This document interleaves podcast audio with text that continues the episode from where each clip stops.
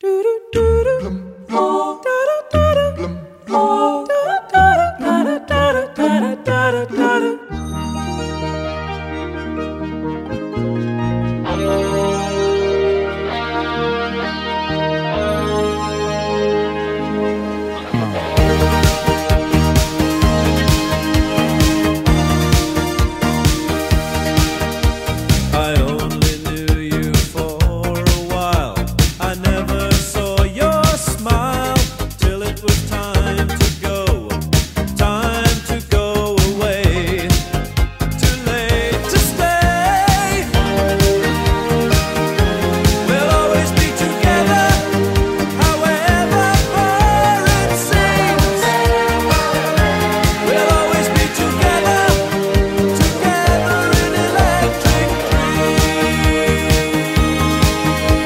Depois de um hiato de 5 anos, em 2018 a coreana Samsung vai voltar a produzir os microchips para os novos iPhones da norte-americana Apple.